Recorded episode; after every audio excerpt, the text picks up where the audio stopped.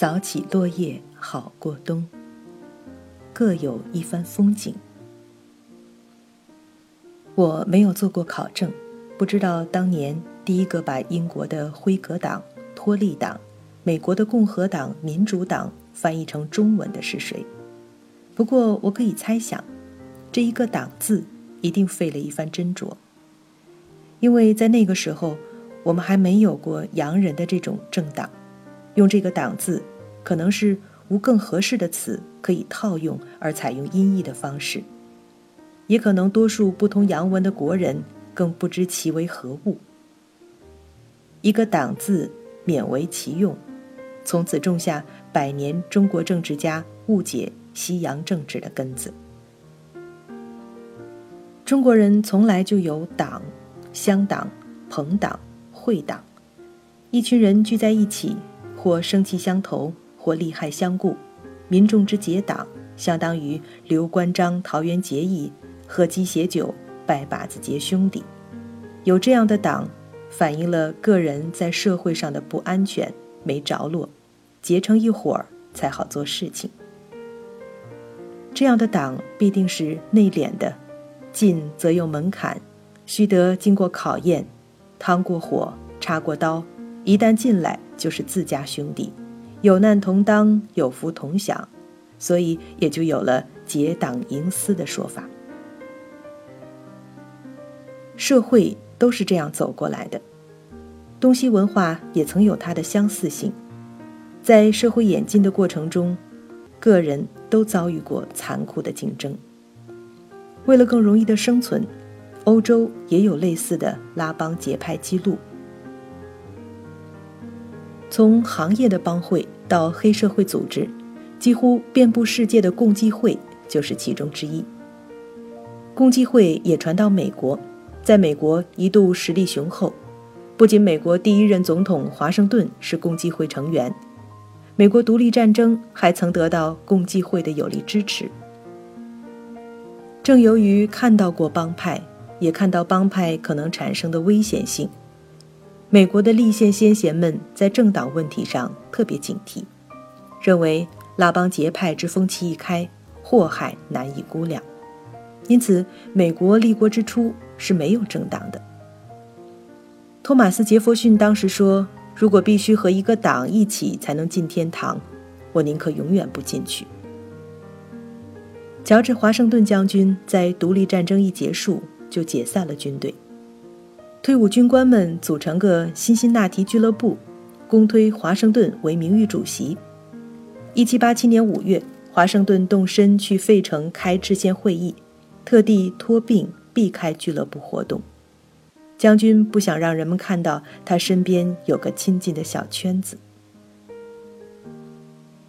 美国宪法之父詹姆斯·麦迪逊认为，政治之所以经常败坏人性，和人们在政治中拉帮结派有关。他认为，单独的个人都有一定的道德要求，独立的个人需对自己的行为主张负责，更容易有道德心。但是，当一些人结成宗派，就会人为制造虚幻正义，把个人的自私在虚幻正义下掩盖起来，互相提供行为正当性的保证。所以，小宗派的道德水准通常低于个人道德。单个好人会在拉帮结派中放任自己的私心，甚至做出坏事来。费城制宪会议开创了在一个幅员辽阔而分散的大国建立联邦制共和国的先例。互相冲突的利益得以调和，针锋相对的观点得以妥协，为此后的美国放下了第一块制度基石，被后世称为“上帝亲自干预的会议”。究其成功之原因，其中必有一条。道会代表不拉帮结派，而是一些有独立意志和思想的政治家个人在参与制度的设计。费城制宪会议是一次秘密会议，为的是不让外界了解会议分歧，不让各地势力影响操控代表。会议规定，代表们个人投票不做记录，以便使他们可以无顾虑地改变观点，不受自己先前观点的约束。在费城制宪会议上，大州与小州有矛盾，南方与北方有矛盾，港口与内陆有矛盾，但是这些代表却没有以一己之观点结成派别死党，观点变来变去，矛盾分化瓦解，才达到最终的妥协。然而，当几年后的联邦政府竞选正式开场后，现实证明了完全以个人身份参与民主政治活动是不可能的。尤其对于少数，你必须集合起来才能争得表达机会。于是，美国的政党开始形成。正因为对帮派思路有过排斥和反思，故而在二百多年前美国出现政党的时候。已经遵循的是现代政党的概念了。那是什么样的概念呢？美国政治理论上是多党制，可实际上能上台的只有两大党。照美国人的说法，凡是投共和党的票，你就是共和党人；打算投民主党票的，你就是民主党人。也就是说，大部分的人，你只要去投票。要么你不是民主党人，就是共和党人，或者是某小党的党人。那么，这样的党人是不是该党党员呢？我曾向美国朋友问过这个中国问题，得到的是一张困惑的脸，没听懂是什么意思。他们没有东方意义的组织观念。民主党、共和党之间没有门槛围墙。是否为该党成员的问题就没有意义。在大选中，你同意他的诉求，赞成他的治国方策，投该党一票，你就是他的党人，无需申请批准。明天你若改变观点，不投此党一票了，你就不再是他的党人。改变主意和进进出出都是当然权利。美国政党是议会的产物。是宪政的产物，这种政治体制下的政党，就是相同政治观点的人集合在一起，以便更有力地表达自己的观点，争取自己的观点能够取得大多数人的认同，从而通过选举得以实践。在一七八七年费城制宪会议上，提出重要妥协方案的罗杰·希尔曼说。如果你是少数，争取多多发言；如果你是多数，专心一意投票。原来并无奥妙，如此而已。但即便如此，在竞争竞选的刺激下，人在扎堆之后的弊病还是会自然流露。在政治党派中的私心膨胀，在竞选中将正面阐述观点的多多发言。变成对竞选对手的负面攻击，这些都在美国政党活动的一开始就出现了。两百年前，以托马斯·杰弗逊为首的共和党人和以约翰·亚当斯为首的联邦党人，不仅分歧浮出水面，而且争斗激烈。在理论上依然厌恶政党争斗的托马斯·杰弗逊。不仅集合共和党人登上政治舞台，而且不乏私下的小动作。他在1800年大选中击败联邦党人的亚当斯，当选为总统。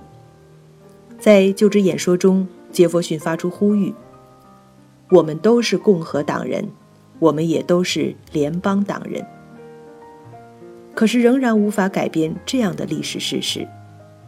那年的总统大选演变成个人恶意重伤，成为美国首届大选中最负面的一个例子。立国先贤尚不能免俗，州一级的竞选则更甚，以致有了我们都熟悉的马克·吐温的讽刺名篇《竞选州长》。虽然我们看到理论和反省。并不能就坚实的阻挡实践中的踩线越界，可是不同的理论出发点和有没有反省意识得出的结果却是不同的。若认定党即为帮派的扩大翻版，那么对内争斗除奸以求一致，对外老谋深算以及虚虚实实兵法三十六计就可视作正常。而在现代政党政治体制下，循着宪法规定的分权制衡体制，有政治道德的定位，有追求个人自由意志的价值观，有历史记录为公众提供的反省资料，民众有将政治讨论公开深入的习惯，如此等等，一个国家就有能力逐步克服自身在政党政治中表现的人性恶习。美国的政党产生于议会制度建立起来之后，而不是之前。从一开始就是议会党，而不是暴力斗争的党。